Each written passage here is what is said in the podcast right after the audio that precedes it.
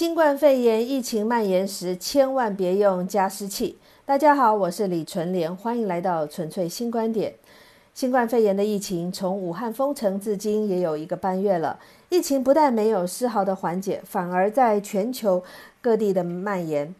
今天也传出意大利封城锁国的讯息，纽约也随即宣布全面强制隔离。在这样人心惶惶的疫情笼罩之下，各种谣言是层出不穷。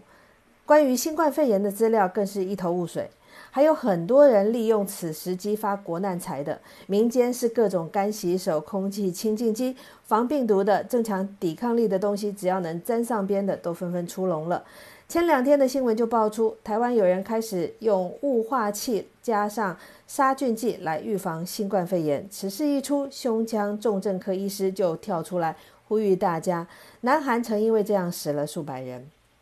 在南韩，因为冬天天气干冷，容易造成皮肤的干燥粗糙，许多家家户户都有使用加湿器的习惯。有厂商就看准了这个商机，在南韩大力推出加湿器里面放入所贩售的杀菌剂，号称可以杀除空气当中有害的细菌、病毒等等。在广告的推波助澜之下，许多超商随处也可见到贩售。而使用雾化器加上杀菌剂的家庭，他也并不知道死神已经悄悄地盯上他们了。在二零一一年的时候，南韩国内呢大量出现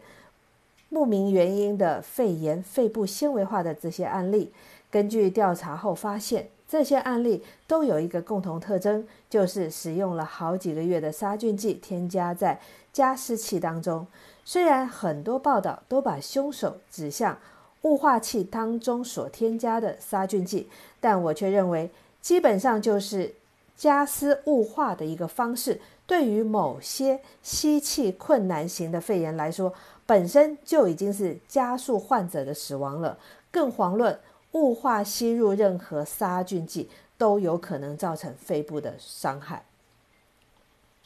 这样的加湿器在我国呢也不陌生。就是我们经常看到的水氧机，而这种大家都熟知的加了水，利用超音波震荡喷出带有水蒸气香味的水氧机，它的前身就是用于临床上治疗气喘的加湿器。后来因为这一种加湿器的作用于干燥环境下的呼吸道特别有帮助，所以衍生出各种商品，例如像水氧机就是这样的一个案例。为什么一般用于治疗气喘的加湿器，它不适合其他肺部疾患呢？或者是说，它反而会让罹患新冠肺炎的人死得更快呢？今天我就要来跟大家科普一下。对于肺部疾病来说，不同的疾病它的病理机转是不一样的。虽然同样到最后都会造成急性呼吸窘迫而亡。但用于气喘患者常使用的加湿器里面加入支气管扩张器的方式，未必就适合用在新冠肺炎的病患身上。首先，人的呼吸呢，包括了像肺通气、肺换气，还有气体在我们血液当中的运输、组织换气和细胞内的一个生物氧化的过程，整个都是一个呼吸过程。其中，肺通气、肺换气又合称为外呼吸，那组织换气还有细胞内的生物氧化的过程呢，就称为内呼吸。简单来说，我们的呼吸就是包括了外呼吸以及气体在血液当中运输的内呼吸。有一些关键的数据啊，大家必须要知道，我们成年人体内氧气的储量大约是一千五百五十毫升。在我们基础的状态之下，氧气的消耗量呢，差不多每分钟是两百五十毫升。也就是说，在你吸不到氧气的情况下，我们的体内储存的氧气仅仅只能够维持六分钟的基础生命活动。所以，当缺氧超过了六分钟之后，就会对我们的大脑造成不可逆的损伤，就是这个道理。今天呢，我先不管气体在血液当中的一个运输、组织交换跟细胞内的生物氧化过程的内呼吸，我就先来跟大家讲讲外呼吸。外呼吸呢，就是肺通气跟肺换气，也就是我们普通人经常提起呼吸的时候想到的那个胸廓起伏的呼吸。更确切的来说，差不多就是我们肺通气的这个部分。实现肺通气的器官有包括了呼吸道的肺泡跟胸廓。呼吸道是气体进出肺的一个通道，同时呢，它还具有加湿、加温、过滤和清洁吸入空气等等的作用。肺泡呢，则是肺换气的主要场所，而胸廓的节律性呼吸运动，则是实现肺通气的原动力。我们的呼吸是呼吸机。先让我们的胸廓容积变大，从而吸入气体。当呼吸机放松的时候，就会自然的呼气。大家也可以借此机会具体的感受一下呼吸的一个动作。呼吸机的收缩跟舒张是肺通气的原动力。吸气是一个主动的过程，呼气是一个被动的过程。一般正常情况下，呼气的气量。是吸气的一点五倍到两倍，而我们每一次所呼吸进的氧气量，并不能完全的进入到肺泡，或者是说完全的进入到毛细血管当中来进行气体交换。大约有三分之一的容积量都停留在呼吸性的一个细支气管和我们脖子到喉咙这一段的一个气道当中。当然不能进入到肺泡的，其实就是一种浪费了。它还有一个专业的名称，就叫做解剖无效腔。我们所熟知的一个气喘，它是因为过敏或者是其他的，例如像对一些香烟、烟雾或是花粉、冷空气等等的原因所导致的一个小气道痉挛。结合上面我们所说的一个重点，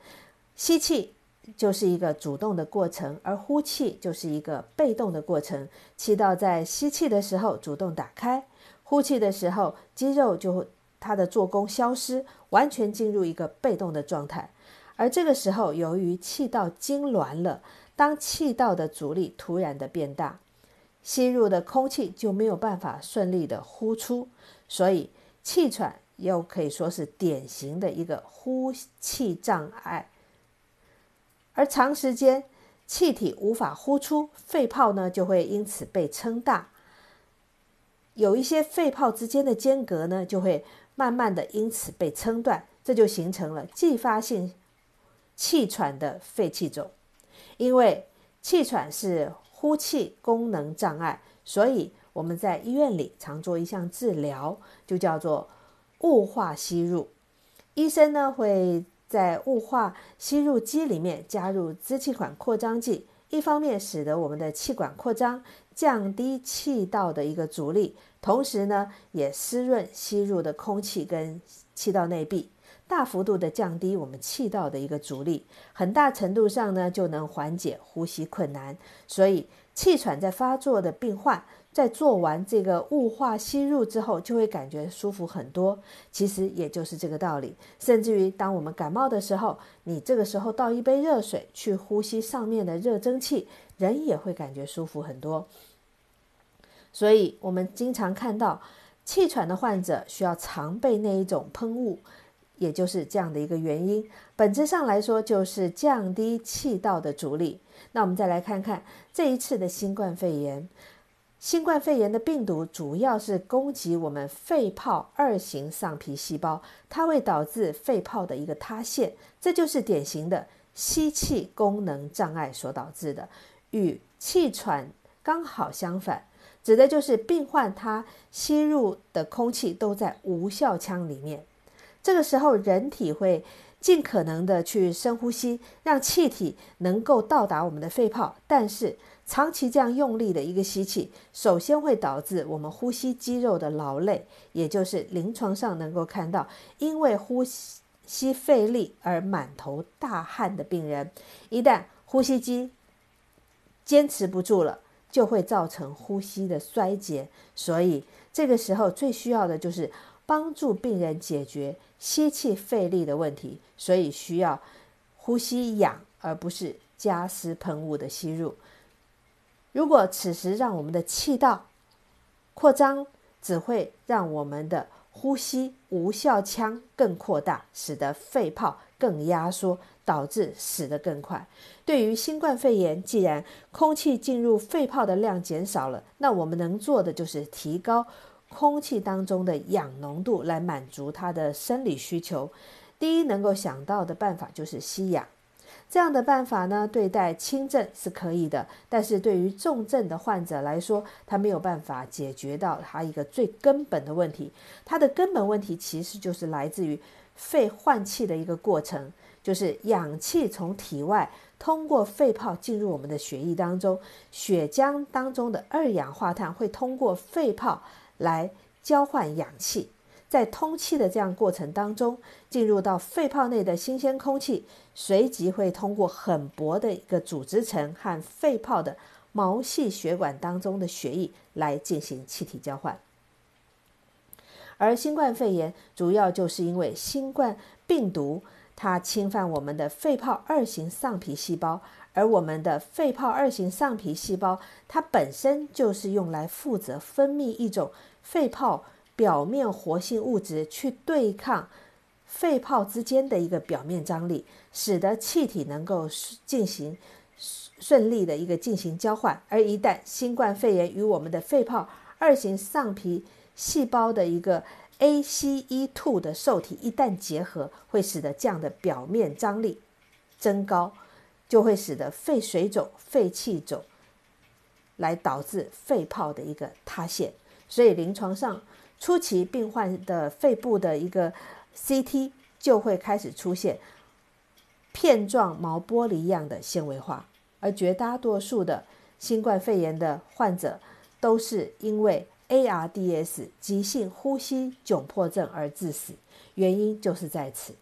所以，一旦病患被诊断出新冠肺炎，除了隔离之外，最好的方法就是使用呼吸机来辅助他的通气，用呼吸机的正压来帮助病患的呼吸，吹起已经为数不多的塌陷的肺泡，让病人重获生机。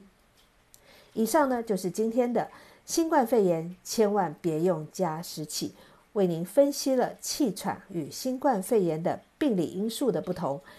希望在疫情焦灼且蔓延的同时，能够给大家正确理性的知识，以防大家误信谣言而伤身。我是李纯莲，今以此篇向依然奋战在第一线治病救人